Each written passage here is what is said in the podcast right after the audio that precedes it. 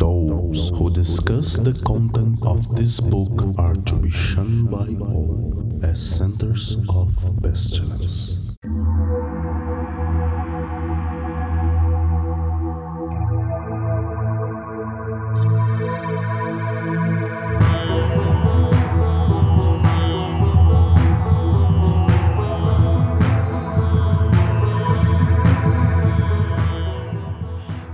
Crianças do abismo! Está começando mais um Foco de Pestilência, o seu podcast sobre magia, iluminismo científico e outras esoterícias. Eu sou o Flávio Watson e hoje estamos aqui reunidos para ficarmos muito, muito concentrados, com um foco muito, muito específico para o assunto de hoje. E para isso nós temos a presença ilustríssima de Gabriel Simon. Fala pessoal, boa noite. Como, como diz o velho mestre monástico, né? A gente faz meditação para se iluminar, mas ela não serve para isso.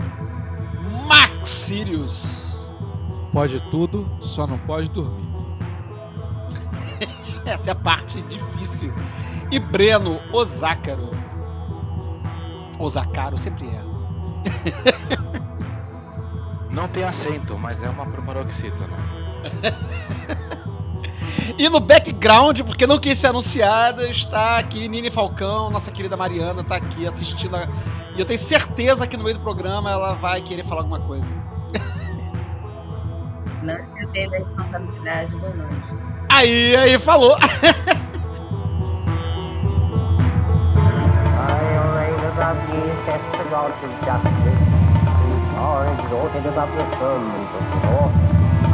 And the sun and the moon fire.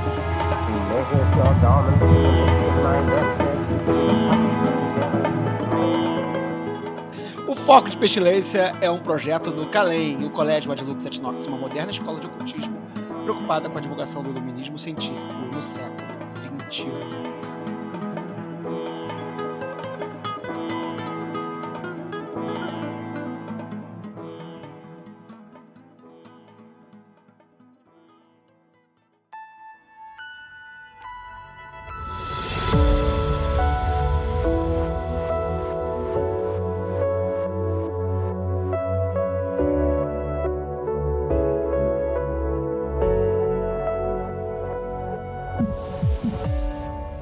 Pois bem, minhas queridas e queridos crianças do abismo. É, hoje nós vamos então investigar aí, bater papo e citar principalmente experiências, né? Sobre essa coisa que, que a, todo mundo tem uma resposta na ponta da língua para dizer o que, que é, mas cada, ninguém parece concordar muito sobre o que, que significa, que é meditar, né? Meditação. Quando a gente fala sobre meditação, primeiramente surge um.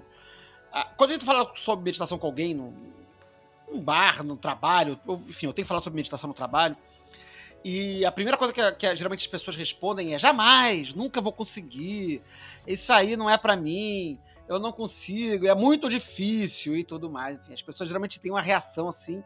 É, é forte com a, com a palavra meditação, né? Com um negócio muito épico, né? E de, mas quando você conversa com pessoas que meditam, ou que dizem que meditam, né?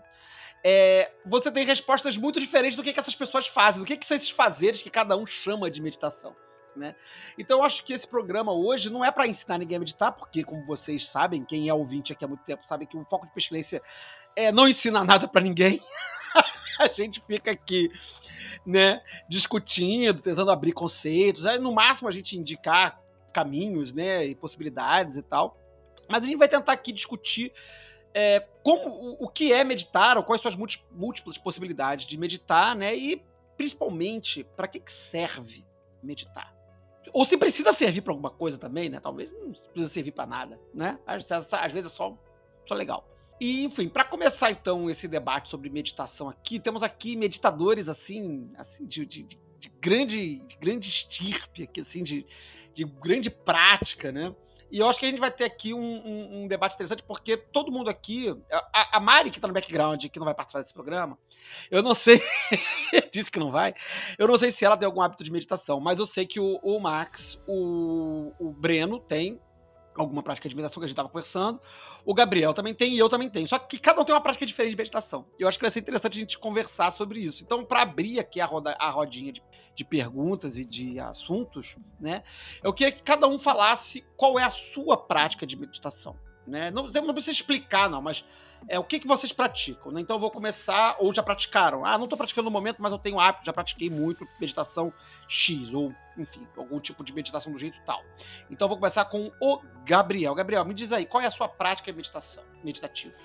A primeira prática que, que eu aprendi, que eu levei mais a sério, foi o Zazen. Eu aprendi o Zazen com uma galera do, do Templo Zulai aqui em São Paulo. Eles têm aulas, né, sobre, sobre meditação e sobre Zazen. Pô, tipo, quando eu comecei a botar em prática, porque, né, eu já tinha tido a introdução à meditação, que é aquele lance de fica quieto aí, fecha o olho, fica de boa. E nunca tinha dado muito certo para mim, porque a cabeça fica voando muito rápido, né, tipo, ou os pensamentos ficam voando muito rápido. E Zazen foi a primeira que fez efeito daquele jeito, tipo, pô, eu acho que eu cheguei em algum lugar com isso. É uma prática antiquíssima e tudo mais, mas também é uma prática muito simples de fazer, né? Então, assim, em cinco minutos você consegue explicar para uma pessoa a base e como faz para tocar isso daí. Tirando disso, né, como que a gente estica isso daí para frente, eu acho que a gente vai levar o resto do programa para fazer, mas basicamente é isso. É, eu pratico mais usualmente uso do Tasbi, que é a, tipo rosário, a contagem de. É um terço árabe. Ficar olhando as peças geomânticas. Ah, que maneiro. Essa eu nunca tinha visto, muito maneiro. Mas enfim, já vi coisas parecidas, mas com geomancia eu nunca tinha visto. Muito legal. Max, e você, Max, querido, como é que é a sua prática de meditação? Como você pratica? Eu, o que eu chamo de meditação hoje em dia, para mim, né? Cada um chama do que quiser e faz o seu recorte, mas o que eu recorto para mim é, é uma zona meio cinza, aonde tem o que o Jung chama de imaginação ativa, de que algumas pessoas chamam de viagem astral, ou muitas pessoas também colocam meramente como um trabalho de hipnose ou shadow work, ou trabalhos com o inconsciente como um todo. Então, para mim, é... eu já fiz o esquema de eu vou ficar parado e não vou fazer nada por uma hora, ou vou ficar parado, concentrado nesse símbolo aqui.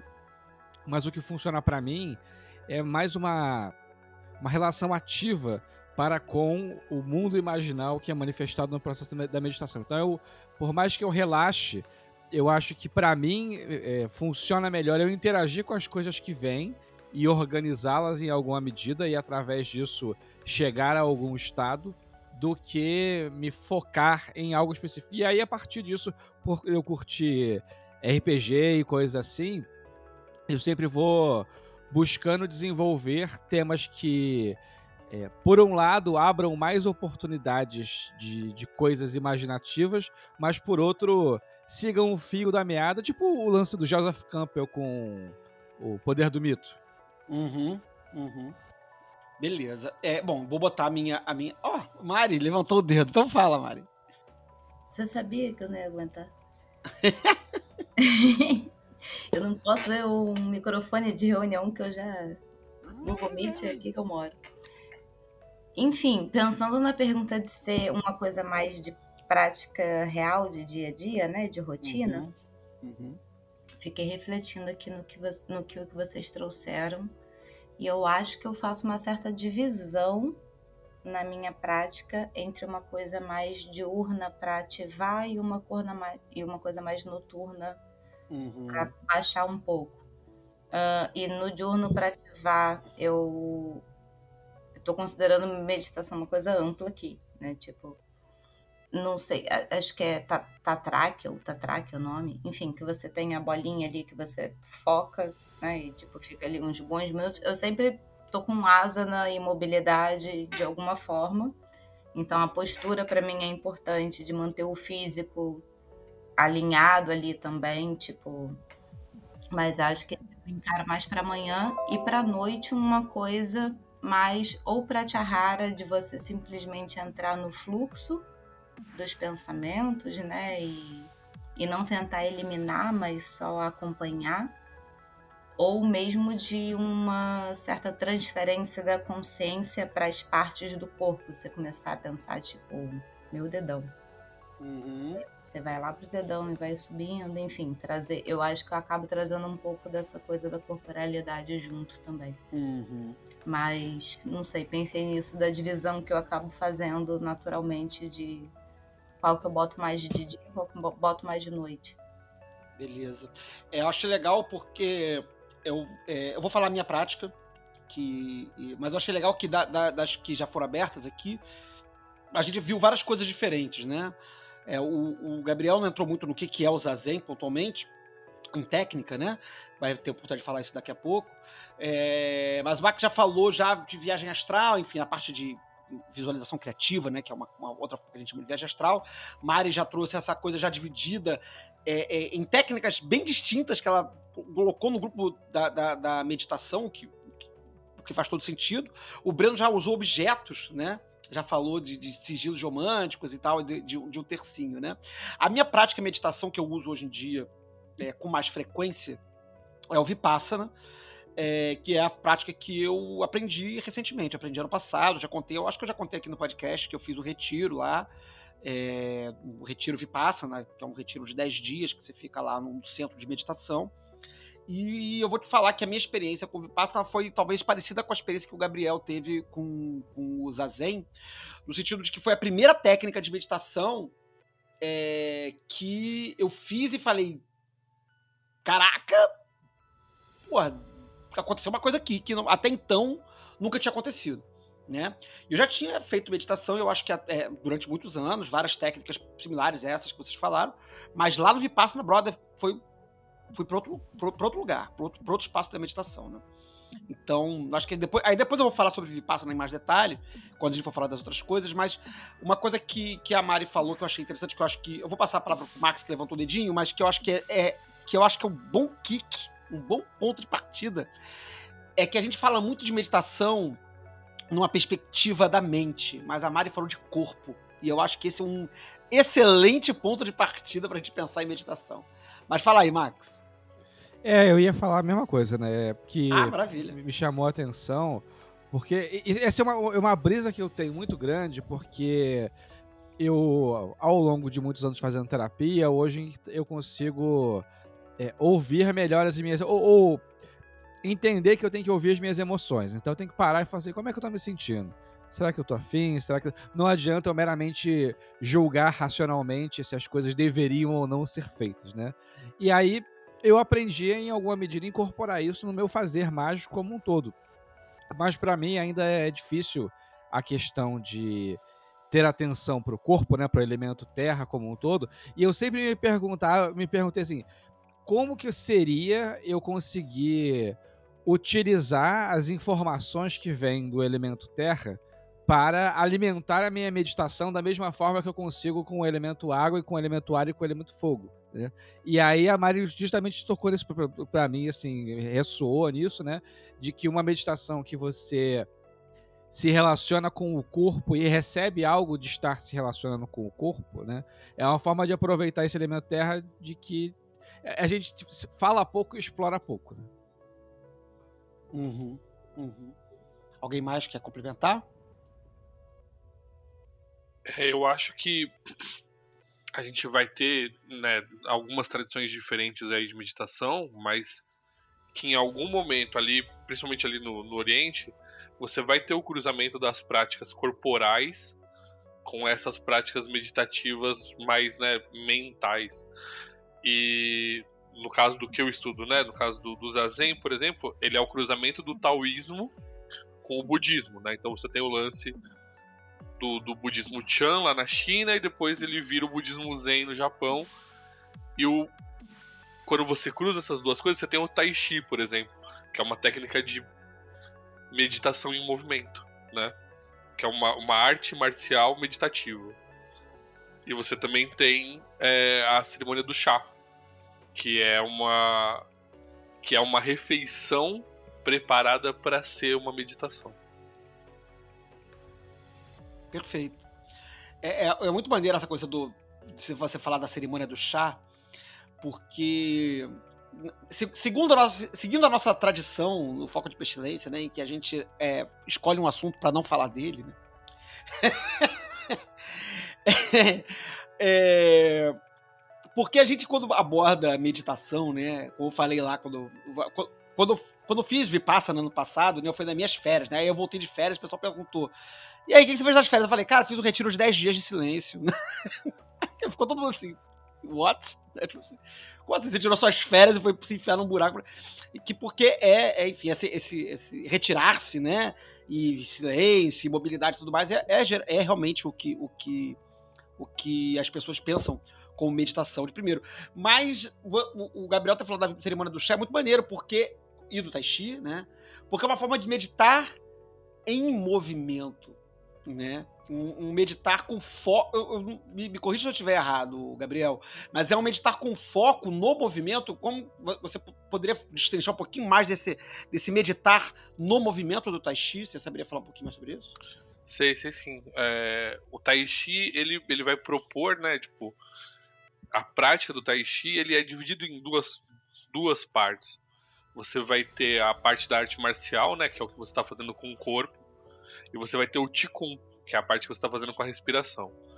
Então, dentro do, do Tai Chi, você vai estar movimentando o corpo e controlando a respiração ao mesmo tempo, e isso vai te jogar no estado meditativo, enquanto as posições que você vai fazendo, né.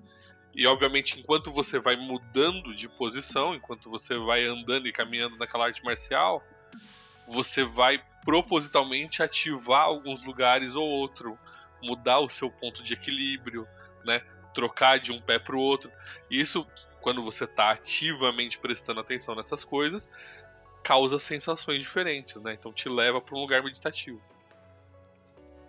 Muito foda, muito foda. Nunca tinha pensado no Tai Chi como meditação. Engraçado, é óbvio, né? Agora que você falou, é completamente óbvio, né? Mas eu, eu nunca tinha pensado no Tai Chi como um- uma, uma arte de, de, de meditar, né? Sempre achei que era, tipo, uma luta muito devagarzinho, assim. Lutar bem devagarzinho.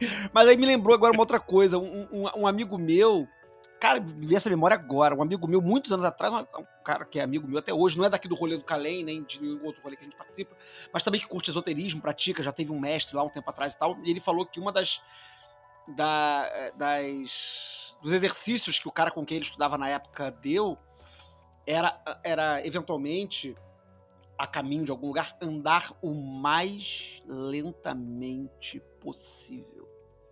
Então, tipo assim, ah, vou pra, sei lá, do quarto à cozinha. Aí eu vou muito. Ele ia muito devagar.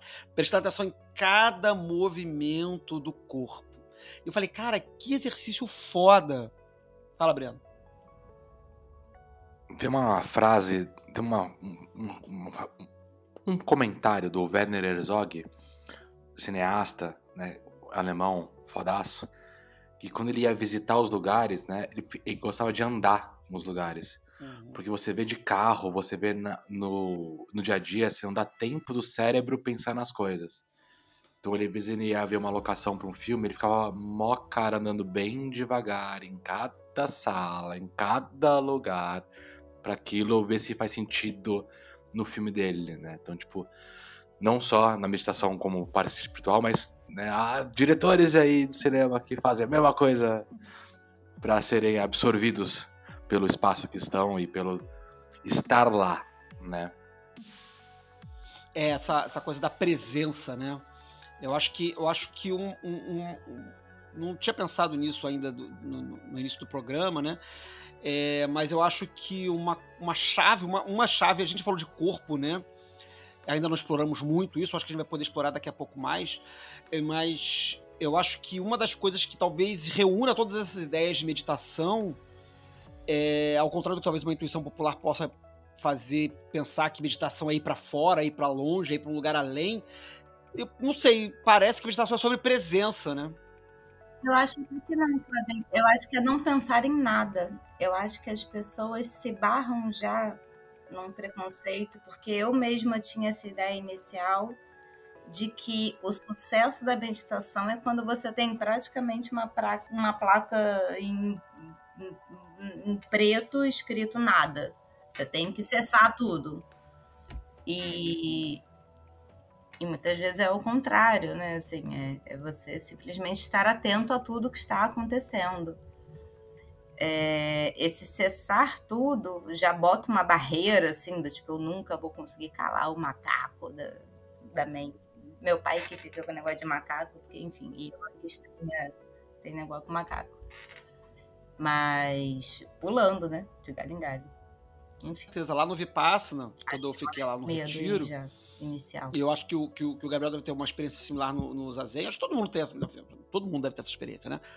Você senta pra meditar e, caralho, o, o, o cérebro não para, né? O primeiro dia de, de, de retiro, eu é, é, eu retiro, no caso do Vipassana, um retiro de silêncio, você não fala, você fica mudo durante nove dias, né?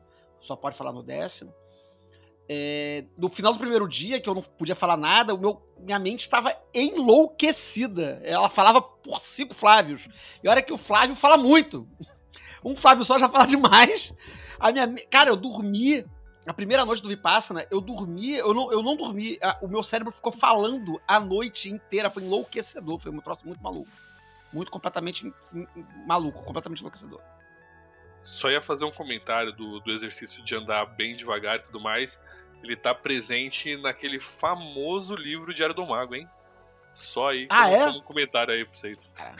Tá vendo? Tá, vem, de algum lugar essa instrução aí desse meu amigo. Eu tenho essa, essa, essa falha na minha formação, eu não li nada do Paulo Coelho até hoje. Lamentável. Nem eu, contudo, eu sou bloqueada por ele no Twitter. Não sabemos o porquê. Nunca li um livro desse homem. Que honra, Mário! Porém, Porra, estamos aí. Irado. Porra, irado, irado, irado. Bloqueado pelo Paulo Coelho. Perdão, posso aí até me submeter a ler um livro. opinião. Foi mal Paulo Coelho. Mas, mas essa coisa do corpo, né? Eu. Porque, porque é o que a Mari falou, né? Dessa coisa do, do, do objetivo épico da meditação, de ficar com a mente em silêncio, né? Que é o objetivo mais épico, né? E eu acho que começar por esse objetivo é um, é um objetivo muito, muito, muito cagado, porque, porra, obviamente você não vai conseguir, né? Tipo assim, impossível. Né? Ainda mais para um meditador iniciante. Né? Mas uma coisa que, eu, que, na minha experiência, e aí voltando à história do corpo que a Mari falou, né? E de repente con- conectando aí com, com o que o Max levantou também, o, o- a meditação Vipassana, ela é muito ligada no corpo, né? Eu vou falar sobre isso. Mas antes de fazer o Vipassana, é, eu já tinha tido essa, essa intuição de que, por, por que, por exemplo, por que que no, no, no Liber é, no livro dos exercícios, né? A gente é ensinado primeiro fazer asana, na ordem das lições. Não estou dizendo que, que o livro está dizendo que é para fazer assim. Mas na ordem dos exercícios do Liber é, primeiro vem asana. Depois vem os exercícios mentais. Né? Assim, na ordem dos capítulos, né? E no Magic também, né? Eu tava até abri o Magic aqui para dar uma lida no, no o Liber né? E no, no- no- na parte 1, que é misticismo, né? O primeiro capítulo é asana. Aí depois ele vai falar de, enfim, de outras coisas, até chegar em Pratyahara, até chegar em Dharana lá no final, né? Enfim, técnicas de, de, de, de meditação e tal, que ele pode, poderia chamar de meditação. Depois de algum tempo praticando essas coisas pra caralho, eu me, me veio uma intuição, que eu queria saber de vocês, o que que vocês acham, vocês já pensaram, se, se eu tô falando uma obvi- obviedade que eu simplesmente só eu não tinha reparado e, e- e de repente reparei, de que quando a gente cala o corpo primeiro, pelo menos na minha experiência isso funcionou, a mente segue. E, e- e aí eu percebi, depois de algum tempo de prática, que quando eu consegui dominar a postura, ou seja, ficar parado numa posição é, estável, né, que é o que, a, o que a gente chama aqui de asana, né, enfim, essas posturas de yoga e tal, mas assim, que a gente genericamente no nosso rolê chama de asana, ficar parado numa posição confortável sem se mover, a mente acalmou em sequência. E eu acho que a gente, às vezes, numa prática mais é, intuitiva, a gente simplesmente tenta sentar e ficar, fazer com a mente ficar quieta. E, e aí a mente fica com o macaquinho pulando o tempo todo, e a gente fica se coçando, se mexendo, etc. Quando eu, eu tive. a- na minha experiência, pareceu que quando eu consegui dominar o corpo, a mente seguiu. Eu não sei se pra vocês tem uma experiência similar ou se alguma coisa do gênero aconteceu. Eu acho que, por um lado, assim, tem um motivo em por que, que o sistema, o sistema da A é fundamentado nessa, nessa passagem, né? Testar a pessoa ficar parada e depois testar a pessoa no mental e treinando essas proficiências para que lá na frente elas se juntem, né? A capacidade de ficar parada, a capacidade de meditar, isso, isso, isso, aquilo. Mas eu também vou pestilhentar e, e discordar um pouco, né? Uhum. Calar o corpo para acalmar a mente, era meu argumento. Eu acho que é subestimado calar o corpo. Eu tenho essa experiência com, com um longo tempo de asana. Depois de fazer, tipo assim, uma hora de asana durante muitos dias, eu vejo que, mesmo com a mente muito agitada, e se eu só começar o asana e tipo assim, ah, eu sei que eu vou fazer, eu vou ficar aqui, uma hora a mente vai abaixando e tal, mas eu não sei se, se a mente ela tá seguindo o corpo ou se que, que é a minha teoria que na verdade quando você se fecha para os, os estímulos externos, aí só restam os estímulos internos. E aí uma hora eles gastam, enquanto a gente, que eu acho que a, a grande questão de que a gente desse vício que a gente desenvolveu de ficar rolando o, a timeline, né? Seja do Twitter, do Facebook, etc, etc. Que é um constante mais estímulo, mais estímulo, mais estímulo, mais estímulo. E se a gente fechar o olho e parar, aquela agitação vai começar a diminuir, mas não diminui porque a gente continua de olho aberto estimulando. Se você fechar o Twitter, metade dos problemas do mundo desaparece. Mas a opinião era que calar o corpo é mais difícil do que parece. Não, não, não, não, não disse que é fácil. E aí eu acho que o primeiro passo ser uma asana bem feita é importante, porque você acha que ficar 50 minutos parado tá ok, mas fica 30 ou 45, e aí quando começa a tremer de involuntário, e aí que você começa a sentir outras coisas, né? É, levar num, num limite ali, que ativa também o estado mental. Tem ainda que ter um, um processinho que eu acho que, sei lá, deve ser parecido como calar a mente, que nem Flavinho estava falando dos dias que você vai passando calado e aquilo vai acumulando de certa forma, né? Eu não, eu não, eu não me corrigindo, eu, eu, não quis dizer que calar o corpo é fácil, né? Eu, eu, acho que não é, mas eu acho que, não sei, a minha intuição, a minha, a minha experiência.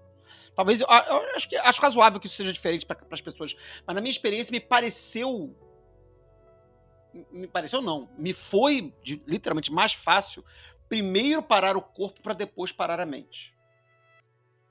Né? Então, e para mim foi a minha experiência foi diferente. Só pode terminar, uhum. é só atravessar aí que para mim. É, não, não, eu, eu, eu, é isso. Acho que a conclusão do, do, do, do, meu, da, minha, da minha experiência pessoal foi essa. É, a conclusão da minha experiência pessoal é essa. É, eu, eu, durante muito, muitos anos, a minha experiência meditativa era uma experiência meditativa, XPTO, ficar calado, ou enfim, meditar sobre texto, ou ficar recitando alguma coisa em repetição, enfim, várias coisas, né? E outra experiência era ficar quieto, parado, numa posição XPTO, enfim, tentando ou não ficar com a mente calada ou não. Eram coisas meio dissociadas, entende? É, na, na minha prática. Quando eu consegui. E, e nenhuma delas avançava exatamente muito bem.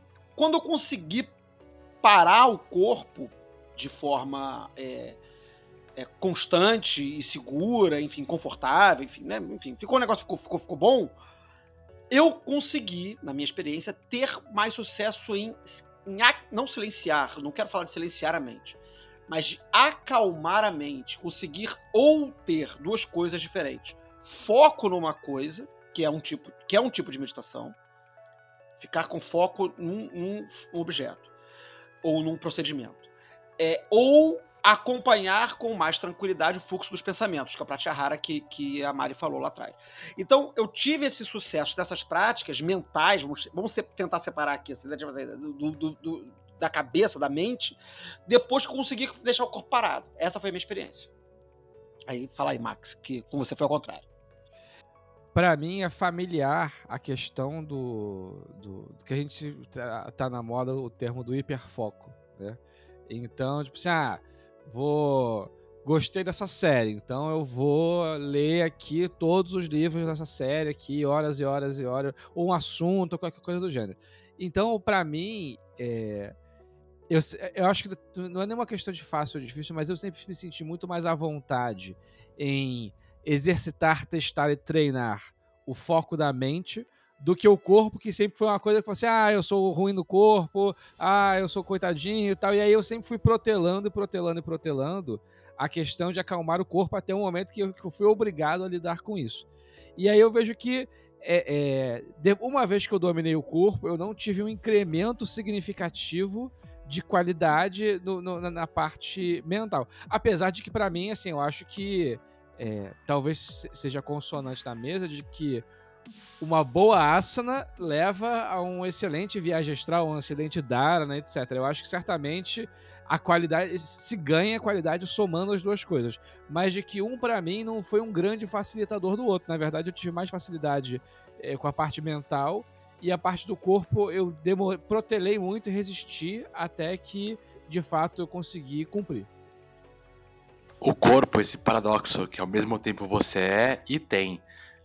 Tem horas que a gente é o corpo, tem horas que a gente tem um corpo, né? E esse é o. Eu entendo junto contigo de o. Pra mim, quando eu começar. Eu começar a acalmar o corpo foi uma sequência de outras coisas que aconteceram pra dar vazão para. Porque quando eu tentava só parar o corpo, os resultados não eram bons. Até porque eu tenho algumas dores de juntas muito específicas, então eu ficava mais na dor. Aí tava meio no- velho eônico, assim, você foca na dor porque tá doendo. E quando eu fiz outras práticas pra começar minimamente a é, acalmar a mente, aí o corpo foi possível de ser domesticado. Eu ia, eu ia falar aí, né, como a gente tá discutindo esse viés do corpo. Eu acho também que as técnicas, né, e aí eu tenho que, a gente tem que bater palma pro Crowley aí nesse sentido. Que ele foi lá e estudou uma técnica corporal, né? Ele foi lá estudar o yoga, por exemplo, e ele trouxe isso para as práticas meditativas dele. E ele ele foi estudando a fonte e tudo mais, a gente sabe disso. E ele conseguiu dar uma sintetizada boa, assim, no conhecimento que chegou na gente, né? Por exemplo, eu, eu fiz Hatha Yoga um tempo. E você vê também, quando você tá fazendo as, as asanas, né? Um professor te ajudando, te colocando ali naquela posição certa, tipo, te dando aquele toque da onde falta, tipo, você encaixar a posição, faz uma puta diferença para você realizar a posição e para você conseguir realizar ela de, de um formato mais calmo, que você consegue fazer o pranayama junto com ela e tudo mais.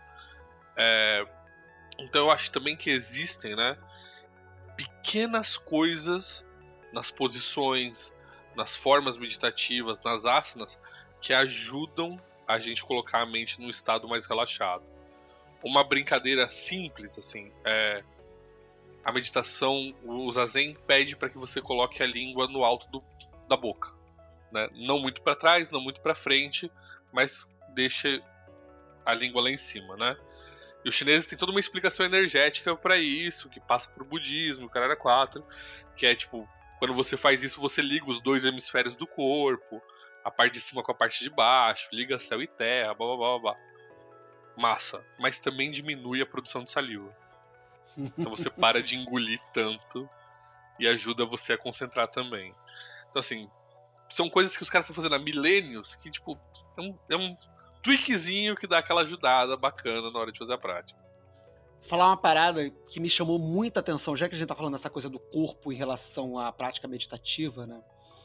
Uma coisa que me chamou muita atenção no retiro, lá é, no Vipassana, foi que quando a gente começa os de exercícios de meditação, e isso depois que a gente começa a falar, muita gente foi reclamar, né? Achava que, que era errado terem feito dessa forma, mas quando a gente começa a prática da meditação, é, eles não ensinam nenhuma postura.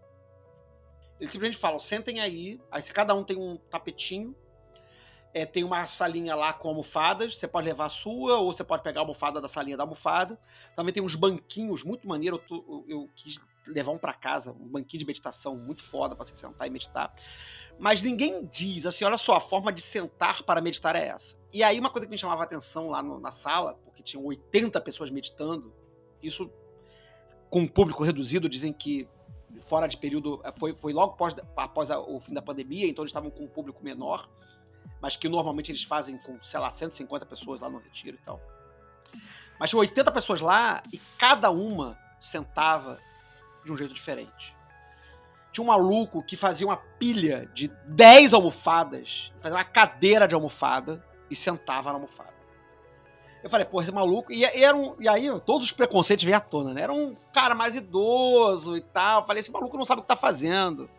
É um maluco qualquer aí que, porra, tá aí. Depois do, do, do, do- do retiro, eu fui conversar com ele. O maluco tava, tipo, no décimo retiro de Vipassana dele. O cara tava, tipo assim, fazia aquela merda há décadas. e saca, tipo assim. O cara tava 15 anos lá fazendo Vipassana. E o cara sentava pi- empilhava uma caralhada de almofadas e sentava, literalmente sentava, como se fosse uma cadeira de almofadas. Tinha um outro cara também que me chamava muita atenção, que fazia um monte de encosto de almofada e não sei o que. Eu falei também, porra, esse cara aí, né? Eu lá, muito foda, me sentindo muito fodão. Não, porque eu venho de uma longa tradição esotérica em que eu faço meditação há muitos anos e esses, esses novatos aí. Aí fui bater papo com o maluco depois, o cara é um, é um fodão também. tipo assim, o cara também trabalha com meditação há zilênios. O cara, o cara tava emendando um retiro no outro. O cara terminou o retiro, não voltou, emendou no tempo de serviço, que são mais ou menos 4, 5 dias, e ia emendar no próximo retiro de 10 dias. E eu tava cheio de preconceito com os malucos fazendo as posturas totalmente bizonha. E os caras são meditadores profissionais, saca? E eles não estavam fazendo nenhuma aça na fodona. Eles estavam sentados, entre aspas, a caralha, mas que pra eles funcionava, de um jeito completamente bizonho, e estavam meditando pra caralho, brother. Estavam lá meditando e se fazendo retiros atrás de retiros atrás de retiros e tendo, enfim, colhendo os resultados dele lá. Não sei quais eram, enfim. Mas eles estavam seguindo naquilo ali há muito tempo porque eles estavam tendo algum tipo de resultado. Então, é, indo na contramão da, da ideia da postura milimétrica, né? Esses caras estavam tendo sucesso nas posturas muito exóticas. Não eram posturas milenares. Era um maluco empilhando almofada, era um outro cara fazendo uns arranjos muito loucos. Mas quando a gente entrava em Aditana, que é a, a firme determinação, que é o momento do retiro em que você não pode mais mudar de postura depois que você senta, os caras estavam nessa situação. E a- foi aquela situação, aquela postura corporal que eles ficavam durante uma hora, porque esse é o, é o, é o, o rolê do Vipassana, você tem que ficar uma hora sentado sem se mover. E os caras ficavam nas situações mais bizarras que eu já vi da vida, brother. Mais bizarras. Mas funcionava. Acho que o mais funcionava é a chave da equação, né? É, pois é. Eu tava lendo, tava, tava folheando o, Liber, o Liberaba agora, né? E a gente também voltando de, de volta às instruções. A gente diz aqui que não é podcast telemita, mas no fundo, no fundo é, né? No final, no fundo, nem tão no fundo assim, né? É- Bem na superfície é, né? E, e a gente sempre tá, sempre tá citando os livros do Crowley e tal, né? E a gente fica muito viciado nas asanas que são desenhadas no Liber E, né? Que são aquelas quatro asanas lá, o trovão, o dragão, o, raio e o ibis, né? São quatro posturas que o Crowley aponta. Mas a gente frequentemente esquece que pouco depois dele ter publicado esse texto no Equinox, ele, ele publica num- um- algumas edições depois, diz assim, recebi umas reclamações, que aquelas posturas eram muito difíceis, então eu tô aqui botando mais outras posturas. Ele bota uma deitado, simplesmente deitado, apoiando a cabeça, assim, né? E aí no, no, no Liberaba, ele, ele na postura, na, na parte de asana, ele diz assim, eu tava pegando aqui agora, tô lendo Desculpa aí, penumbra, mas é mais fácil pra ler na gravação pegar o Radinu, que tá no computador aqui, tá no, tá no site, então eu tô lendo aqui a tradução do, do Alan, né? Ele diz assim: asana é aquilo que é firme e agradável. Isso pode ser interpretado como uma descrição de sucesso na prática. É, Sakya, outro autor clássico sobre yoga, diz: postura, como sinônimo de asana, é aquilo que é firme e fácil. E diz também: qualquer postura que é firme e fácil é um asana. Não existe outra regra. E aí o Crowley conclui: isto é, qualquer postura serve. E aí eu tava te ouvindo, pensei aqui que essa sua história sobre o cara que fez a- o trono de almofadas, né?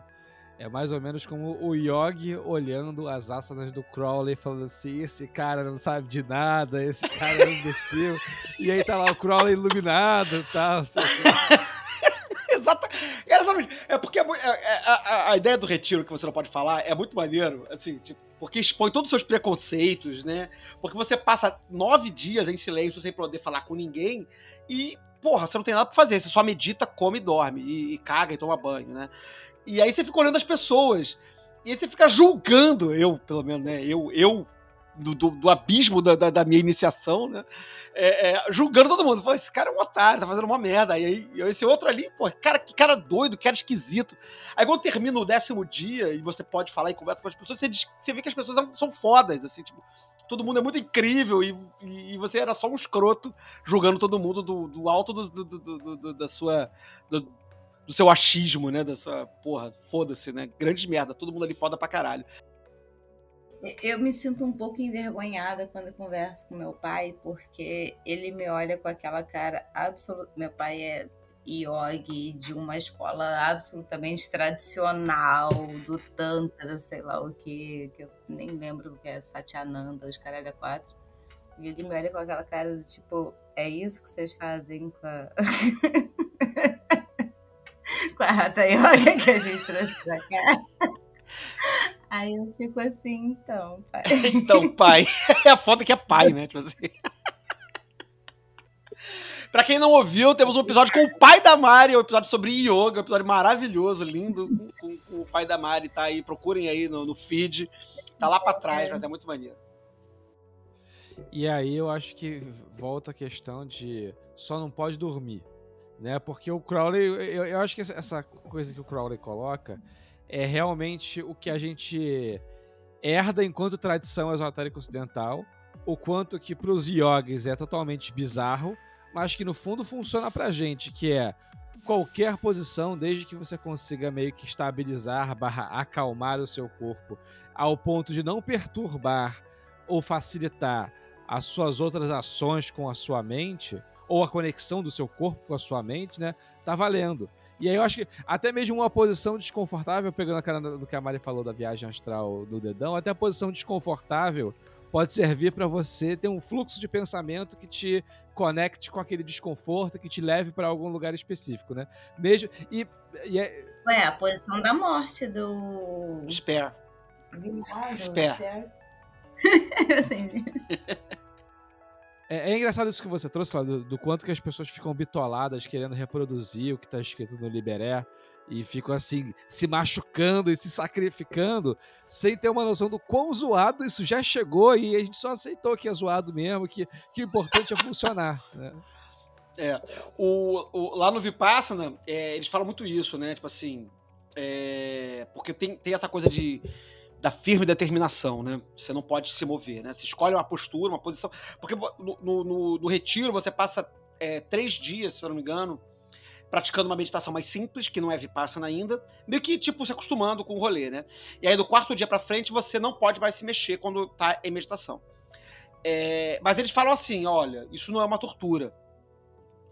Não é pra vocês ficarem é, sofrendo. Se vocês tiverem dor e, e, naturalmente o processo de descoberta lá do corpo e tal vai ter dor e tal, vocês saem da posição, né? Mas vocês têm que buscar tem um processo aí de você encontrar essa postura que não vai doer, né? E naturalmente eh, nas primeiras porque você lá no Vipassana, no retiro, você faz várias meditações. Você, no final das contas, fica meditando mais ou menos 10 horas por dia, em intervalos de mais ou menos uma hora, né? Então medita, aí vai fazer outra coisa durante uma hora, aí medita mais uma hora, vai fazer outra coisa, depois medita, medita, medita. Aí no final do dia você meditou mais ou menos 10 horas, dependendo do quanto você se dedicou ao longo do dia, né? É, então, é, com o tempo você vai encontrando as respostas, né? Você vai, vai encontrando as posturas e, e tal, parará. E eu descobri uma, uma forma que o meu pé não ficava com cãibra, porque eu tive muita cãibra das primeiras posturas né? E eu descobri que se eu trocasse a, a, a forma como eu dobrava as pe a perna, né? Tipo, como fazia o, o, o joelho, blá, blá blá blá, não tinha cãibra. Então eu, depois de, umas, sei lá, dois dias de meditação nesse esquema, eu percebi que, porra, se eu fizer assim, não dói, né? Porque quando doía, eu tinha que naturalmente me mexer, né? Então também tem um trabalho de descoberta do corpo também aí, nesse processo de descoberta da mente, de descoberta do, do procedimento, né? É muito maneiro. Fica aqui o meu, meu, minha, minha recomendação. Vai lá no site do Vipassana, se inscreva, marque férias e passe 10 dias das suas férias fazendo absolutamente nada. que é meditar pra caralho. É muito foda. Odiei, foi horrível, foi cinco, mais, mais cinco estrelas. Quero, já quero voltar. Depois eu vou falar sobre por que, que eu odiei. É, eu, ia, eu ia colocar aqui que, às vezes, né, a nossa tem uma piração que, tipo, provavelmente seja uma piração de origem de origem histórica e meio maluca, né? Porque assim, quando a yoga chega no ocidente, a gente tá falando ali, tipo, do primeiro contato, né? Porque vão rolar ondas de yoga no ocidente. A primeira onda é a onda da época do Crowley, que tá, tá começando as traduções dos textos hindus, o Caralho 4. Depois vai ter a segunda onda lá nos anos, nos anos 60, que vai ser vai trazer a yoga, tipo, porque primeiro traz a yoga como essa prática meio meditativa, meio exótica, o Caralho 4. Depois vai trazer a yoga como essa prática mais misturada com uma calistenia maluca e, e, tipo, cheia de Uhum. exercício e as posições mirabolantes. E a terceira onda vai trazer, tipo, a, a yoga esquizotérica total, né? Que é a, a yoga do New Age. Mas quando você olha lá pra Índia, tem muito lugar da Índia que fala assim, ô, cara, yoga é fica quietinho aí, descola uma posição tranquila. E não tem nada de posição mirabolante, não vai entrar, tipo, na, naquela yoga que, tipo, que são feitas em alguns lugares da Índia, né? Tipo, que é cheio das posições foda. Os lugares frios não tem essa parada, tipo, mais pro norte não tem essa parada, tipo, perto do Himalaia não tem isso. Não vai ficar, tipo, alongando não, porque aqui é gelo, brother. Aqui, aqui o frio não deixa você fazer essas brincadeiras, tipo. Então, sei lá, a gente também tem uma visão deturpadaça, porque vai chegando também. A história vai chegando meio torta, né? É, E eu acho que tem muito lugar que yoga é simplesmente senta aí, relaxa e acha uma posição confortável. Mas então, vamos voltar, vamos voltar para meditação agora. Falamos bastante de yoga, de postura e tal. Eu ia falar, mas acho uma, uma posição confortável para quê? Pois é, né? A- a- a- a- inclusive, uma, uma coisa que eu. Que eu, o último instrutor de yoga que eu tive, exatamente disso, Mari, que você falou. É, eu, eu- eu moro do lado de um centro de yoga super tradicional aqui, do, aqui no, no Grajaú, no Rio de Janeiro. E eu tava. Eu, É o da Tijuca, do Satyananda, que eu acho é o Satyananda. É o nisso. Satyananda. Ah, então, meu pai foi formado. É, a maior galera formou no Satyananda e tal. Eu, eu moro do lado do Satyananda, assim. E eu tava fazendo. Eu tava fazendo yoga lá e tal. Parei agora uns, uns dois, três meses atrás, mas por causa de horário e tal, devo voltar depois. Mas eu tava fazendo um curso, tava fazendo aula de yoga com, com o instrutor lá e tal. E uma coisa que ele falou que eu achei muito, muito maneiro. É, que eu nunca tinha parado pra pensar nisso, e depois que ele falou, é tão óbvio, né? A gente faz a aula inteira de yoga, que são mais ou menos uns 40 minutos, alternando as posturas, etc, etc, pra meditar no final. o objetivo da aula inteira de yoga, aí você começa de pé, aí faz Surya Namaskar, né, que é a saudação do sol, aí vai faz as posturas de pé, faz as posturas de equilíbrio, aí você vai descendo, aí você senta, faz as posturas de torção, não sei o que lá. Aí você começa de pé, termina deitado, e a última postura é a postura do cadáver, e aí você, né, medita, é, você não necessariamente medita, mas você faz aquela postura, e no final você levanta e fica em postura de meditação durante 10 minutos.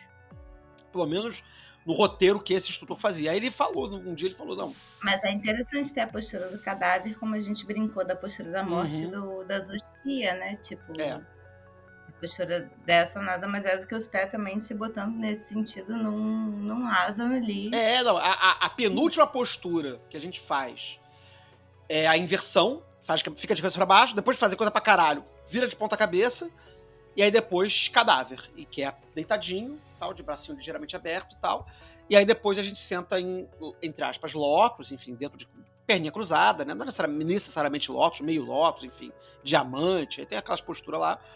Perninha cruzada de coluna ereta. E aí a gente fica mais ou menos uns 5, 10 minutinhos em meditação. E ele falou, pô, a gente faz tudo isso só para esses 10 minutinhos final.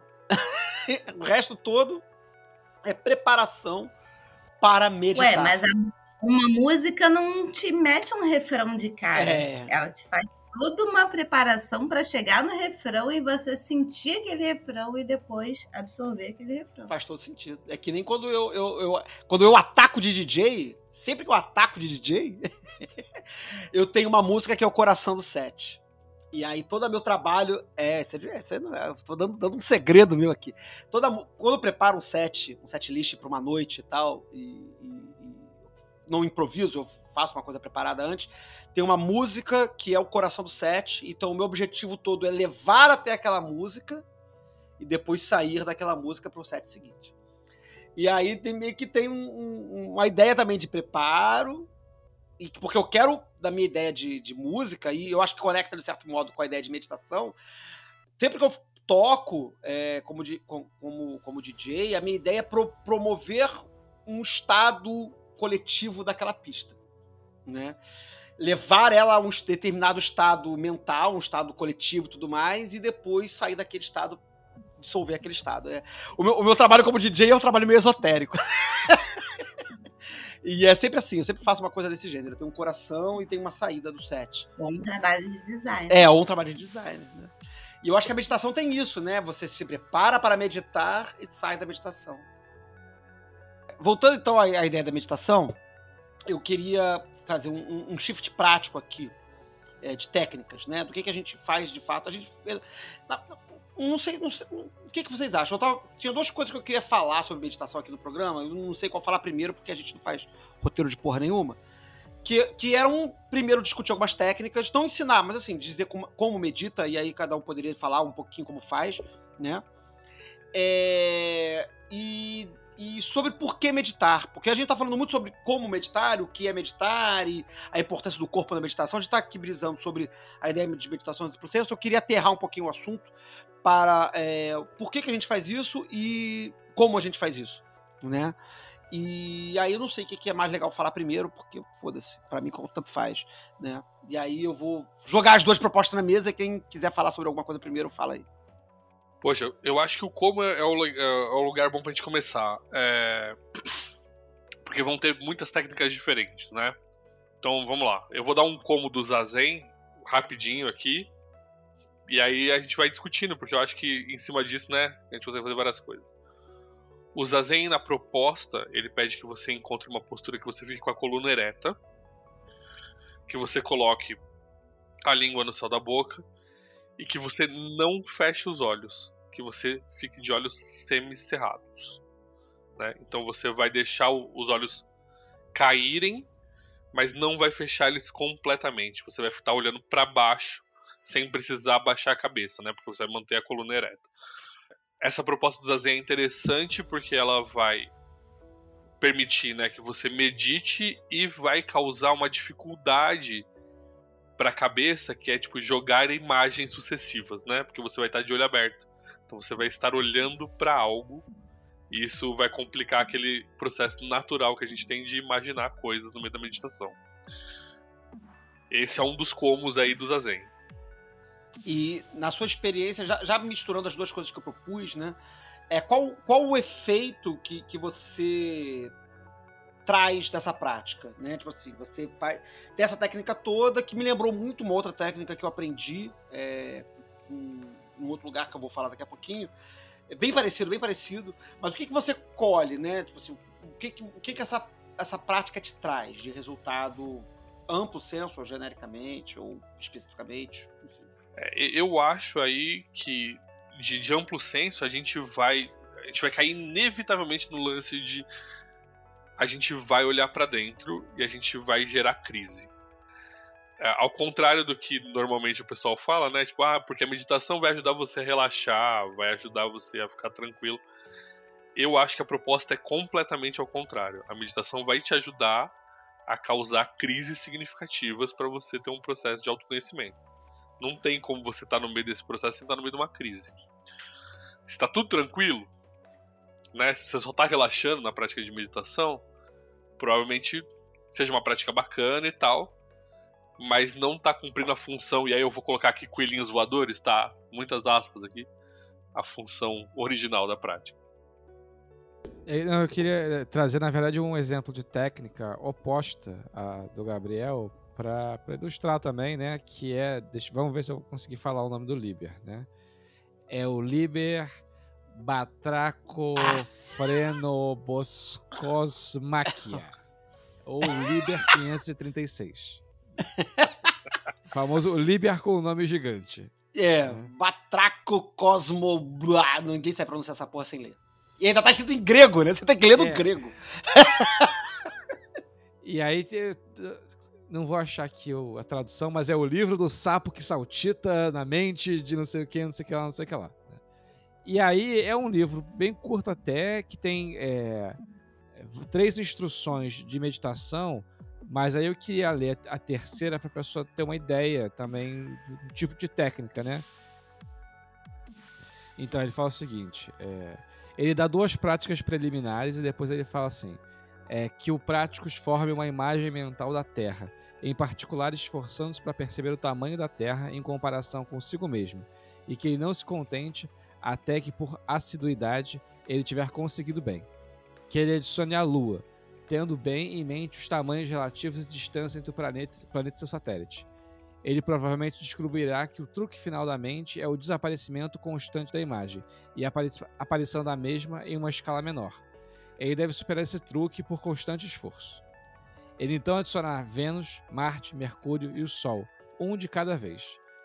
É permi- permissível nesse estágio mudar o ponto de vista para o Sol, é, do centro para o Sol, e fazê-lo pode acrescentar estabilidade à concepção. Então, o Práticos pode adicionar os asteroides Júpiter, Saturno, Urano e Netuno. Agora, máxima atenção aos detalhes é necessária, pois a imagem é altamente complexa, a parte da dificuldade de apreciar o tamanho e a distância relativos. Que essa imagem seja praticada mês após mês até que seja absolutamente perfeita. A tendência que pode se manifestar de passar de Dhyana e Samadhi deve ser resolutamente combatida com toda a força da mente. Então que o prático recomece a imagem, começando pelo Sol e adicionando os planetas um a um, cada um dos seus movimentos próprios, até que ele tenha uma imagem perfeita do sistema solar em todos os aspectos, como ele realmente existe. Que ele perceba particularmente que, a menos que o tamanho aparente se aproxime do real, sua prática foi desperdiçada. Então, que ele adicione um cometa à imagem. Ele pode descobrir, talvez, que o caminho desse cometa pode ajudá-lo a expandir a esfera de- da sua visão mental até incluir uma estrela. E assim, reunindo uma estrela após a outra, que a sua contemplação se torne vasta como o céu, no espaço e no tempo, sempre aspirando à percepção do corpo de noite. Sim, o corpo de O noite. corpo de noite. E Mari rindo loucamente enquanto você faz a leitura do texto. Cara, é, é, eu não vou comentar isso agora, não. Fala aí, Mari. Fa- Faz o seu comentário.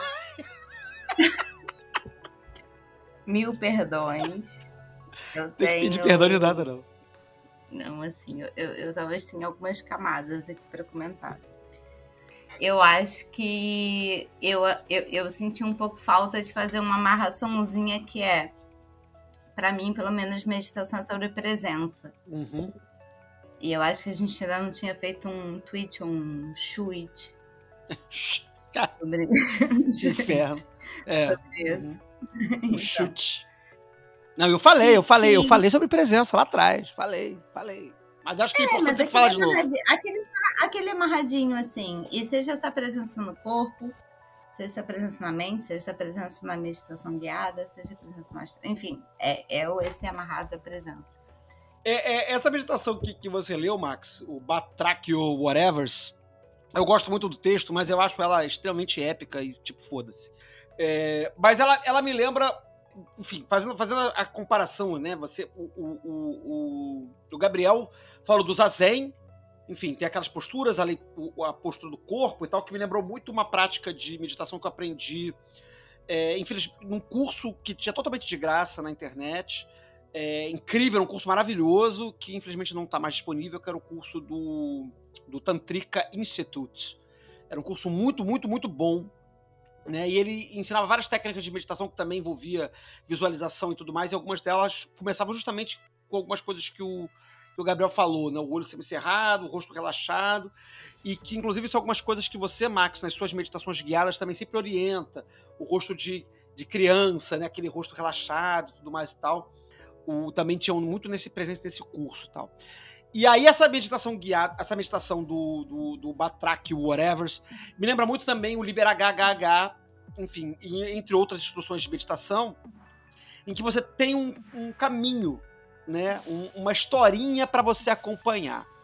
E aí isso me lembra muito a técnica de meditação que, de meditação que você usa, Max, que você já fez aqui no Focus Pestilência, lá na época que a gente fazia o Cubo Mágico, e quando a gente faz alguns trabalhos coletivos você sempre traz e tal, que são as meditações guiadas, que é esse processo de sentar em postura de, de meditação, enfim, uma postura qualquer relaxada, e ouvir alguém narrando alguma coisa. Esses textos que o Crowley oferece, seja esse que você leu, ou seja o HHH, ou seja outros, o Liber Nu, o Liber Rad, enfim, que também trazem coisas parecidas, né? É, como é que é essa sua experiência? Como é que é esse seu trabalho? Eu vou te fazer uma pergunta sobre o seu trabalho com isso, porque eu sei que é uma coisa que você faz. Meditação guiada. Isso é diferente dessas outras formas de meditar, que é simplesmente sentar e enfocar em alguma coisa, ou num silêncio, ou num objeto, ou num mantra. O que, que é essa meditação guiada? Você pode falar um pouquinho pra gente como é que funciona isso? Eu acho que é, é só um sabor diferente. Tem uma historinha que talvez o Gabriel possa me ajudar a contar, porque eu só ouvi ela anedoticamente. Mas dizem que o, o budismo zen ele tem duas escolas principais. E a gente no Brasil tem muito mais contato com a escola do Soto Zen, que é tipo sentar, meditar, olhar para a parede, ou assim, que, que, a, que a lógica seria de que é isso que o Buda precisou para meditar. Ele não precisou de mil lições e livros e mantras, ele só sentou embaixo da árvore, meditou e assim ele se iluminou. Então a técnica seria baseada nisso. Mas aí eu, eu ouvi uma vez de que tem uma outra linhagem do budismo zen, que é o Rinzai Zen, que é o budismo zen dos samurais, né? Diz a lenda, né? Que são dos samurais. E aí que eles têm um argumento que me lembra muito o argumento da A que a gente tem sobre a discussão de para que, que os graus servem, né? De que é tudo bem que tudo que você precisa é sentar e meditar. Mas facilita se você tiver uns degraus para você escalando, mesmo que esses degraus sejam só ilusórios e que na verdade a experiência da meditação não precise de nada mais do que você ali com a sua atenção concentrada, como a Mari falou, da questão da presença, né? Eu acredito que tudo isso que a gente falou até agora e daqui para frente se converge de que e, e, o próprio Crowley falando que qualquer postura serve, né? De que o lance é ter a presença, né? De estar ali presente naquele momento, que inclusive também é um, é um rolê que eu já vi muito, em muitos trabalhos desses de meditação budista e tal, que fala: se a sua mente vagar, volte sua concentração. Porque eu vejo que as pessoas às vezes se sentem culpadas de terem devagado e acabam se preocupando mais de terem devagado do que meramente voltar para o centro. Né? Então eu acho que é, todas as meditações em geral, em alguma medida, tem esse miolo que é, é só a presença e o resto é resto. Mas entendendo que é, talvez tenham, tenham temperos que deixam a comida mais apetitosa, tanto pela questão é, do RPG, quanto é, é, por essa influência do próprio Crowley, que tem vários trabalhos onde ele vai narrando uma história que parece que não é uma história meramente racional, mas que tem por objetivo te conduzir até um outro lugar. Né? Por exemplo, o Liber 27. Ele vai te falando uns negócios super estapafúrdios e tal, não sei o quê, e aí vem a destruição, e aí vem a loja negra aparece, não sei o quê, e aí você vai viajando aquilo, e é, não é difícil você acompanhar racionalmente, mas acho que fica evidente quando você senta e medita e ouve o texto, que é um texto que te leva do ponto A para o ponto B. Né? Ele vai te carregando, como se fosse um rio que vai te carregando. Né? E aí eu estou falando essa, essa, viagem toda porque eu, eu sinto que é assim que eu vislumbro o meu trabalho com as meditações guiadas. Que no fundo não tem uma, uma potência mágica tão grande assim a história que eu conto. A gente recentemente fez uma historinha que era sobre a. Como é que era o nome da caverna? Lescaut? Não era Lescaut. Não foi Lescaut, né? Era. Mas era sobre, sobre pintura rupestre, né? é, era sobre uma caverna lá na, no, no, norte da França, que tinha as pinturas rupestres de 35 mil, 38 mil anos e tal. E aí eu fui fazendo uma narrativa Primeiro porque eu curti a parada. Quando eu, eu, eu defrontei com o, o, documentário lá do Werner Herzog, achei maravilhoso. Li vários artigos, vi vários documentários, então eu curti aquilo que estava na minha mente. Mas também porque eu achava que isso era um, um, um bo uma boa fantasia para ser colocada numa experiência meditativa. E a experiência meditativa ela ia ser conduzida mais pelo aparato cerimonial que estava fora, os rituais, deuses que a gente invocou e os incensos e tudo mais, do que a meditação. A meditação é quase como se, a, a historinha é quase como se fosse uma, uma distração para a mente racional, enquanto tem uma outra coisa conduzindo o processo da meditação. É como se fosse a historinha tá distraindo a consciência para uma outra coisa acontecendo no background, assim, né? É, que eu acho que é como se você contasse uma historinha é, usando a cabala, né? E aí você fala, vai, vai contando, ah, conta isso, acontece isso, acontece aquilo e tal. E é, ou tipo assim, a jornada do herói, né? Fala. Perdão, tava lá fazendo meu cachorro quente, mas vou ter que ir correndo porque em magia do caos chama-se de sensor psíquico. Você é, baixar seu sensor psíquico. Então tá. Vai baixar o sensor psíquico aí? Então tá, beijo.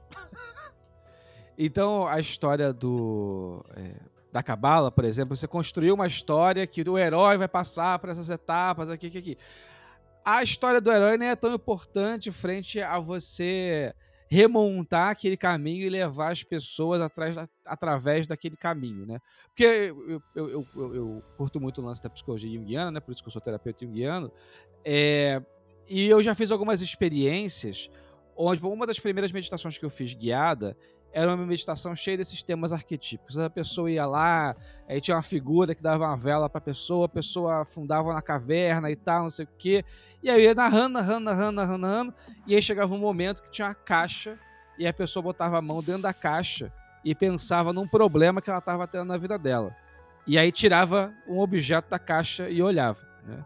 É, e aí eu acho que isso é, é, como eu falei, a historinha, eu gosto de fazer a historinha, gosto de narrar e fico feliz fazendo isso, mas no fundo, no fundo, o que eu acredito é que é, tem um mecanismo interno da pessoa que ela consegue acessar quando ela está no estado meditativo e o mecanismo por si só resolve informar a ela o que, que ela precisa vivenciar e tal. E aí, nesse caso da caixinha, por exemplo, várias pessoas tiraram ou itens aleatórios, ou itens que falam, nossa, tem tudo a ver e tal, não sei o quê.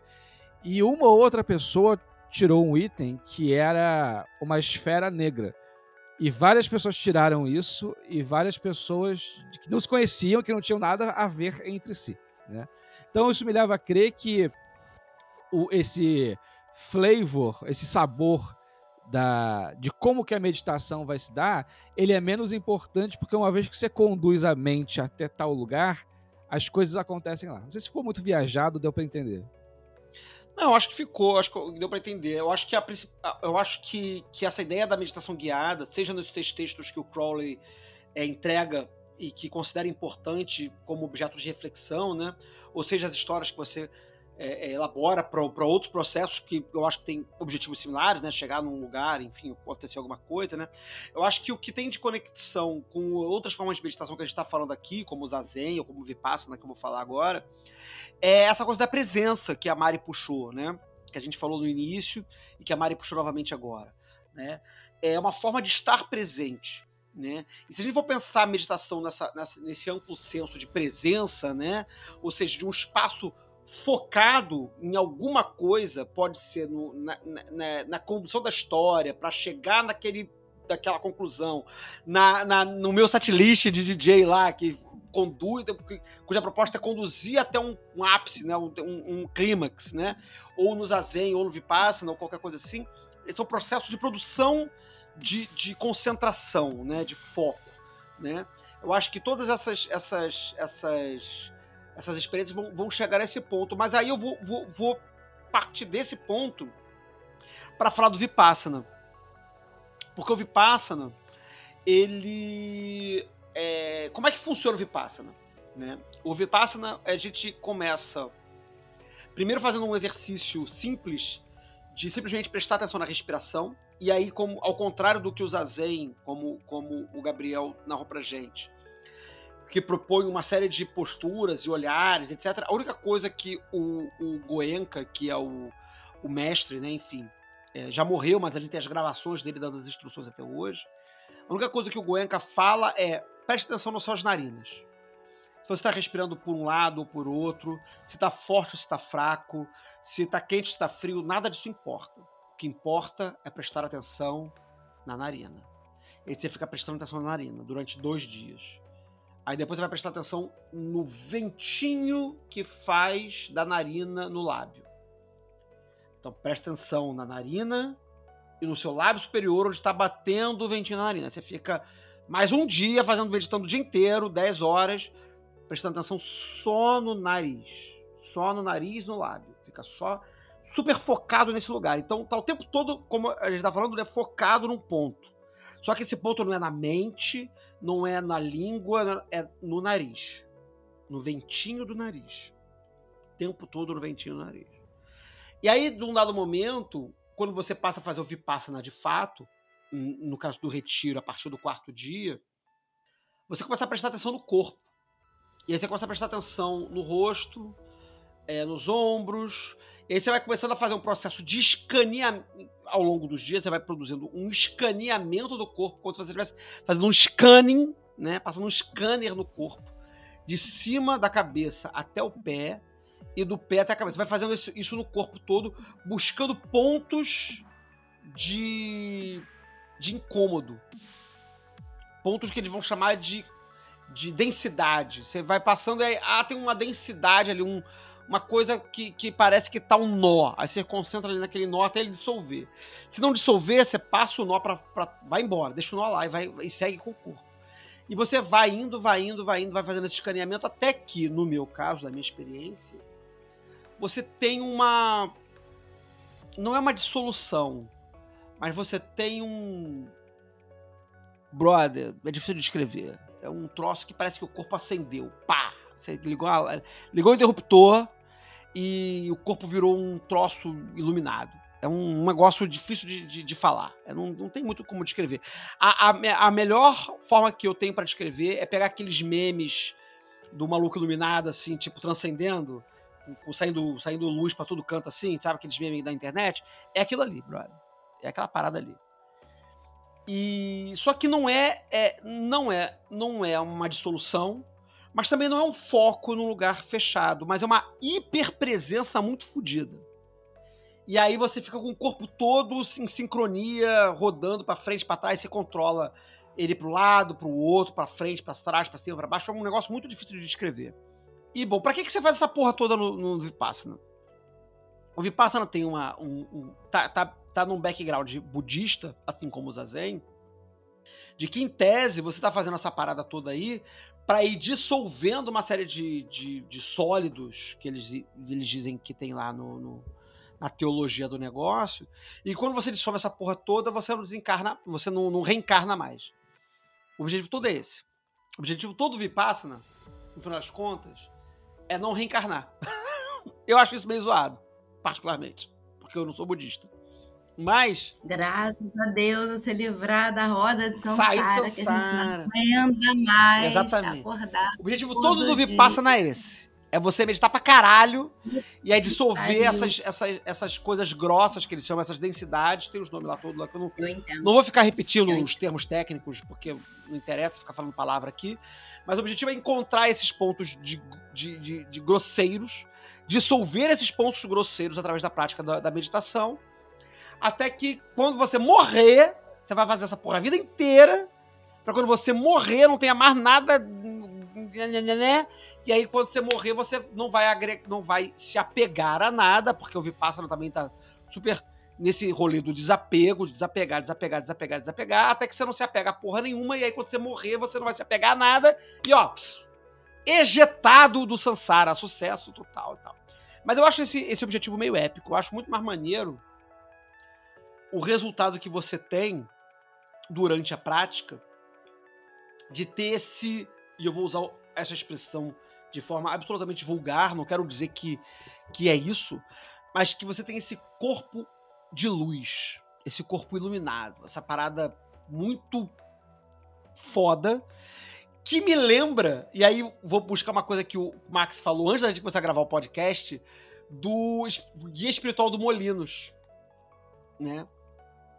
Que é um texto muito foda, que é o Spiritual Guide. Eu acho que a gente tem ele em português, ou pelo menos na internet, eu acho que a gente encontra ele em português. O Guia Espiritual do Michel de Molinos, que é um, um, um guia cristão para meditação. Que é um guia de meditar através da. Enfim, não exclusivamente, mas através principalmente da oração. Né? E tem um pedaço no, no guia aqui, que eu tava procurando aqui, achei ele agora.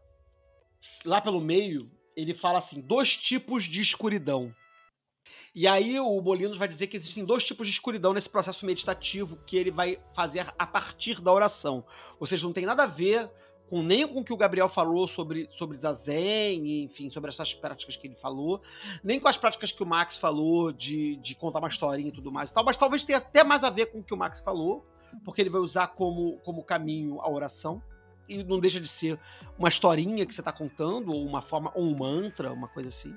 Nem a ver com o que eu falei agora de ficar fazendo um escaneamento do corpo. Ele está falando de, orar, de rezar, de se conectar com Deus. E ele vai dizer que existem dois tipos de escuridão, two kinds of darkness, no, na edição que eu tenho aqui.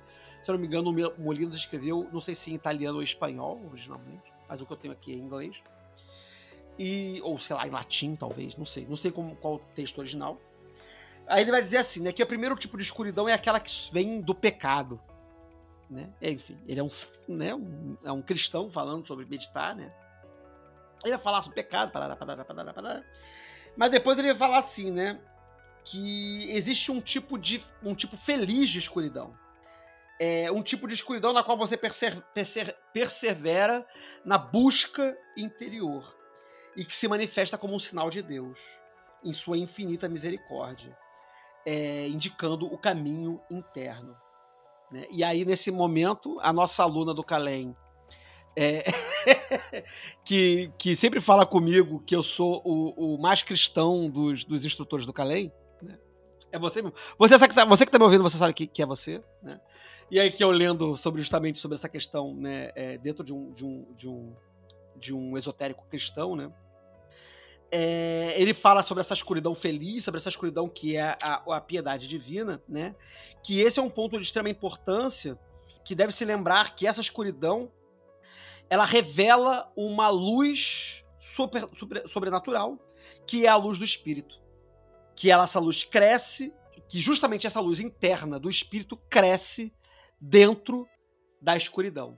Né? Enfim, estou fazendo uma leitura meio diagonal do texto aqui, mas é o capítulo. Para quem tiver o guia de Molinos, aí, se eu não me engano, é o capítulo 8. Então, olhar aqui de novo aqui, para dizer que é o capítulo certo. Exatamente, é o capítulo 8. Two Kinds of Darkness, dois tipos de escuridão. Né? E eu acho que, que é interessante, né? Porque, por que, que me lembrou o Vipassana do Molinos? Porque você vai fazendo esse escaneamento que é como se fosse um, um, um, penetrar muito profundo no corpo e vamos poder, podemos dizer que o corpo é uma coisa escura, né, uma coisa material, uma coisa enfim densa.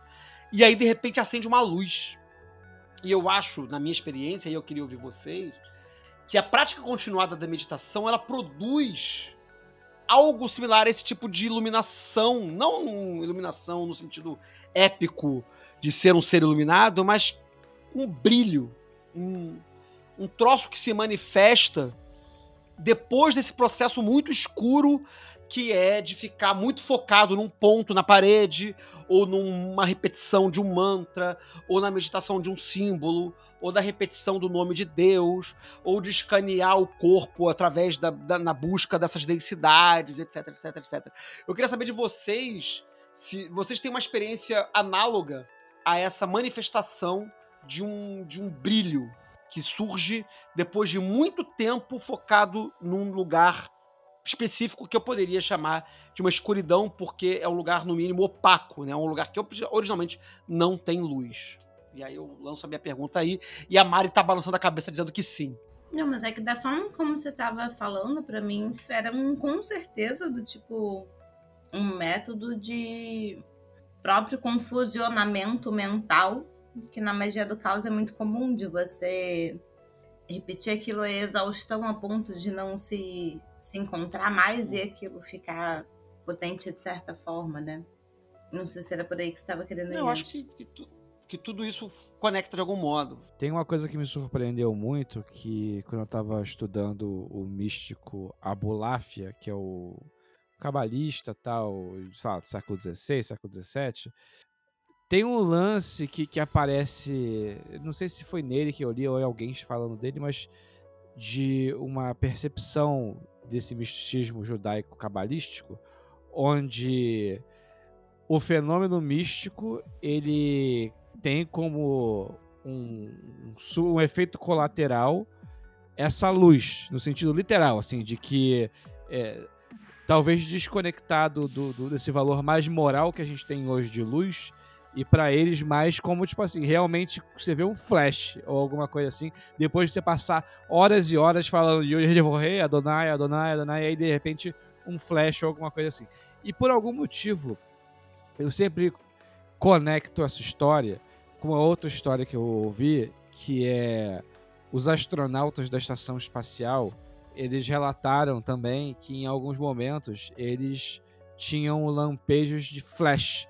Às vezes o cara estava dormindo e ele via um clarão de repente acontecendo. Ele abriu o olho, era nada, os instrumentos nada e tudo mais. E aí, depois de muita investigação, se descobriu que esses fenômenos que eles relatam acontecia porque atravessava uma micropartícula cósmica pelo crânio e, e atingia o nervo óptico. E aí, quando atingia o nervo óptico, produzia esse flash de luz. E que a gente não tem isso muito na Terra porque tem uma atmosfera que impede esses raios. Mas como o cara estava fora da atmosfera, eles estavam mais suscetíveis a esse fenômeno e aí acabaram oco- ocorrendo com tanta recorrência que investigaram e descobriram que era isso. Irado. É, eu, eu acho legal. É, né, a gente tá falando aqui de objetivos né, da, da meditação, do que, que ela propõe e tal. É, o Zazen, e o Zen no geral, né, ele, ele vai ser muito prático no sentido de não existe uma iluminação final. Né? Então, a proposta do Zazen é o Satori e o Samadhi, que é uma pequena iluminação que é você ter um, um pequeno estado, como se fosse um pequeno orgasmo espiritual durante a prática meditativa, né? E que ele ele vai acontecendo e a ideia é você ir repetindo ele para que isso fique mais constante, para que você é, tenha mais clareza, mas que né, não, não vai ser uma iluminação final. O Zen tem muito menos desse, dessa procura da iluminação final e muito mais do lance de tipo, não, vai acontecer aqui uma pequena iluminação e ela vai te ajudar porque você vai, vai enxergar melhor. E aí com a próxima onda vai melhorar de novo, e com a próxima onda vai melhorar de novo. E, e rola esse o processo, né? Inclusive, é, você falou do Rinzai, Max. O Rinzai tem uma brincadeira que é o Quanto, que é uma parte muito interessante do Zen, né? Que são as, as pequenas histórias que é para fazer a mente viajar, e tem uma que justamente fala sobre isso que foi que eu, eu citei de brincadeira logo no começo do podcast, que é um mestre conversando com um discípulo, e aí o discípulo vira e o mestre pergunta, fala assim, e aí, você tá fazendo o quê? Ah, tô meditando, mestre. Ah, mas por quê? Pra alcançar a iluminação. Aí o mestre senta do lado do discípulo, pega uma telha e começa a lixar a telha. Aí o discípulo fala, mas o que você tá fazendo, mestre? Ah, tô lixando a telha. Pra quê? Pra virar um espelho. Aí o discípulo, porra, é estúpido isso, é impossível ele. Ah, mesma coisa que você tá fazendo. Impossível e estúpido. É, eu, tô, eu tô procurando uma citação aqui da- sobre, sobre esse negócio de luz, mas eu, enquanto eu procuro aqui pra falar, é, eu acho que, que longe, longe de mim de ter tido uma experiência de iluminação, eu acho que, que eu não tive, não, tá? Com esse negócio de luz e blá, blá, blá, blá, blá. Eu acho que se aproxima muito do que você falou, Gabriel. Eu acho que, que, que é um lapso. É um lapso, não, é um, é um, é um, é um, é, é um lapso no sentido de que é uma coisa que, é- que passou, né? E uma coisa que o que no Vipassana repete-se muito por ter um fundamento budista, né? É o anika, anicca, anicca, anicca, né? Tipo assim, impermanência, impermanência, impermanência. Então o sucesso que, eu, que você teve hoje, e foi uma experiência que eu de fato tive no retiro, né? Eu tive uma experiência fodíssima de, de meditação e no dia seguinte não aconteceu nada. Eu não tive de novo a experiência fodíssima de, de, de iluminação. Não repetiu aquele evento. Aí depois no dia seguinte aconteceu de novo, mas aconteceu mais fraco, né? E porque é impermanente também, né? Tipo assim, não, não teve uma permanência daquele. a- aquele estado exaltado que eu tive daquele, naquela, durante aquela prática, ele foi naquele momento, aquela presença, e aí ele se perdeu. Aí depois eu tive um pouquinho, aí depois eu se perdeu, aí depois eu tive mais forte de novo, aí depois se perdeu. É uma brisa, né? Segura na minha mão. É o seguinte: é, vamos pensar na meditação como esse estado de atenção na qual a gente consegue é, meio que se estabilizar numa, digamos, numa conjuntura, né? Tipo assim, a nossa mente vai para um estado tal e fica naquele estado enquanto a gente está meditando. Então, tipo assim, está meditando na cachoeira e a gente se torna um com a cachoeira e enquanto a gente está no estado meditativo, a gente está na a gente é a cachoeira e aí toca o alarme e a gente deixa de ser cachoeira, né? É, e aí eu tava pensando se uma muitas muitas e muitas imensas aspas, né, uma verdadeira consecução espiritual não seria justamente sobrepor esse estado em que a gente tem uma percepção quando a gente está meditando para que essa percepção seja permanente. Então é como se a gente estivesse ao mesmo tempo aqui e naquele estado meditativo sem rompê-lo. E aí, no momento que a gente consegue estabilizar essas duas coisas, aí que a gente atingiu de fato a consecução daquela, daquela competência, daquele grau, daquela da coisa. Porque aí, aí eu acho que começa a fazer mais sentido para além de meramente um pedacinho de papel e um tapinha nas costas, a ideia de uma competência de grau com uma competência de algo que se torna natural, um grau de consciência que se torna natural para você. E aí eu acho que pode soar muito épico, mas a gente estava conversando mais cedo, às vezes você é, desenvolver a percepção que você tem que ser responsável com os outros ou que você tem que fazer certas coisas é também uma consecução. Tem um tempo na sua vida que você não, não tem aquilo e aí você vai meditando, você vai sendo presente para com aquela coisa, até que um momento aquela coisa se torna parte de você, se torna parte de como você vê o mundo. E aí você não precisa mais se colocar naquele estado, você passa a existir também naquele estado.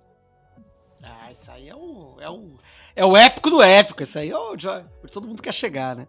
Eu achei aqui a citaçãozinha que eu queria, que eu queria ler para vocês, falando sobre esse tópico da luz, né? Sobre a meditação enquanto um, um- um- um objeto, uma técnica de iluminação, né? De alcançar esse, esse estado iluminado, essa sensação de iluminação, ou essa sensação de luz, né? E eu, e eu, eu gosto muito desse trechinho de um texto que eu gosto muito, que é o Delege Libellum, o Liber 150, né? E eu acho que ele conecta um pouco com o que eu acabei de ler do Molinos sobre o, o, o, o, o guia espiritual do Molinos, né? Então, tem um trechinho do Delege Libellum que ele diz assim, né? Ao alcançardes esta vida, vós tereis percebido que a quintessência dela é pura luz. Um êxtase informe e sem marco ou limite.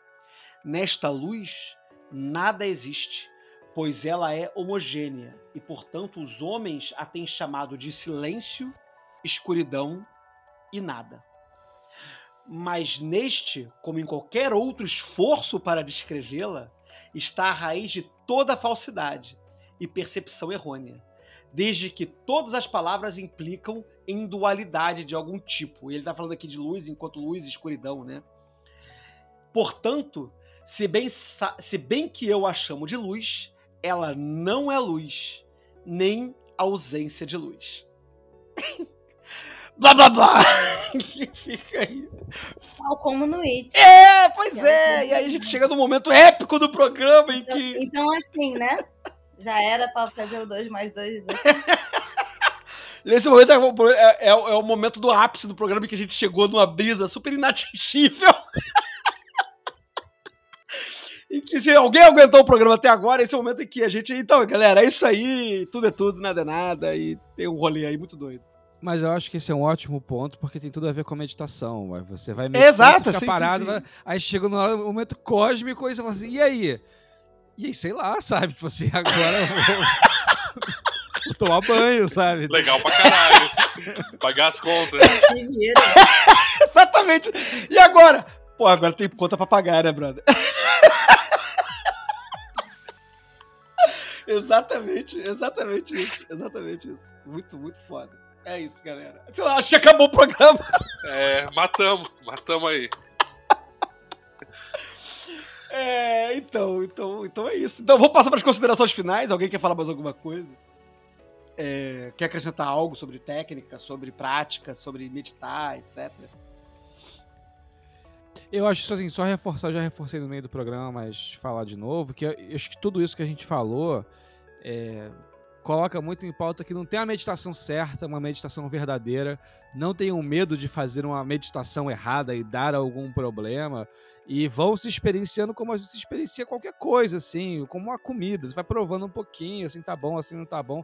E eu acho que é, se a gente conseguir, ao menos, é, transmitir às pessoas de não serem dogmáticas em relação a isso e, e abordarem isso de uma forma aberta e exploratória, já vai ter sido a grande vitória. Maravilhoso. Então, já considerando isso, as considerações finais do Max, passo aí pro Gabriel fazer suas considerações finais também. Eu vou, eu vou emendar aí com, com o Max no tipo. O pior que a gente pode fazer com a meditação, a vida já faz com a gente. Então, assim, não tem como, como a gente ficar pior. É, vamos lá tentar, vamos experimentar técnicas diferentes. É, tem muita gente que fala, pô, eu não consigo ficar parado, ficar sentado. E a gente falou aí que tem uma porção de, de práticas de meditação ativa, né? É, como Tai Chi, como Yoga. Provavelmente deve ter aí pessoal que tem, tem a dança também como meditação. Então, tem um monte de coisa aí para experimentar. Experimentem, se divirtam e, e curtam bastante aí as práticas meditativas. Mariana, suas considerações finais. É, é isso, beijos. É isso. Beijos. Qu- Quais considerações finais, Breno? Medite, é importante pensar na meditação e ter um tempinho pra você refletir sobre você mesmo. Leiam o livro. E minhas considerações finais, até pegando o gancho do que o Gabriel falou, e eu falei isso no off antes da gente da gente começar a gravar, né? Eu esses dias vi um vídeo da Natasha Mirra, que é um que é um, um- enfim, uma conhecida, ela tem perfil no Instagram e no, no- Twitter também, acompanho ela por lá. Ela é uma historiadora das religiões e, enfim, ela não pode falar muito sobre a prática dela, porque eu acho que, que complicaria a vida dela enquanto acadêmica, né? Ela tá doutorando aí lá em Portugal sobre ciência da religião e tal. Mas ela falou uma coisa muito bacana esses dias sobre a magia da, da, da limpeza da casa, né? E ela falou sobre como ela considera muito potente a prática de limpar a casa, né? De fazer faxina, né? E dentre as muitas coisas que ela falou sobre fazer faxina, ela disse sobre como ela medita me- fazendo faxina, né? E eu acho que é, de forma até um pouco divergente de tudo que a gente falou, que é muito focado, né? A faxina é obviamente uma coisa muito dispersa, né? Em que você tem que fazer várias coisas e limpar vários locais e varrer e, e, enfim, prestar atenção em muitos pontos, né? Mas talvez nessa, nesse excesso também, que é o processo da faxina, ela, ela encontrou um foco de, de, de meditação. Em, em- em- enquanto tá fazendo uma coisa extremamente automática, por exemplo, né? Que é faxinar, limpar, etc., ela encontrou um local também para meditar, para, enfim, encontrar alguns outros pontos de contato. Então, acho que também é, dá para meditar de muitas formas né? Eu acho que cada uma vai produzir um resultado, talvez nem todas produzam o mesmo resultado, né? Mas talvez umas produzam resultados que vão, vão levar para outros, né? Quando eu fui pro Vipassana, eu tive certa facilidade de fazer o Vipassana, porque eu já tinha outras experiências meditativas meio mais ou menos acontecendo ao longo da minha vida. Então, acho que todas essas experiências elas vão encaixar de um modo ou de outro em outras, né? Então não tenho medo de meditar e principalmente uma coisa que eu aprendi, que eu ouvi uma vez, e eu acho que já foi falado aqui nesse podcast por outro participante, meditar não é fazer força. Meditar é deixar ir. E deixar ir, e deixar ir, e deixar ir, consciente de que está indo, e indo, e indo, e indo. Pelo menos essa é uma forma de meditar também. Valeu, galera. Obrigado por todo mundo que aguentou até aqui essa brisa. Beijos em todos e 93.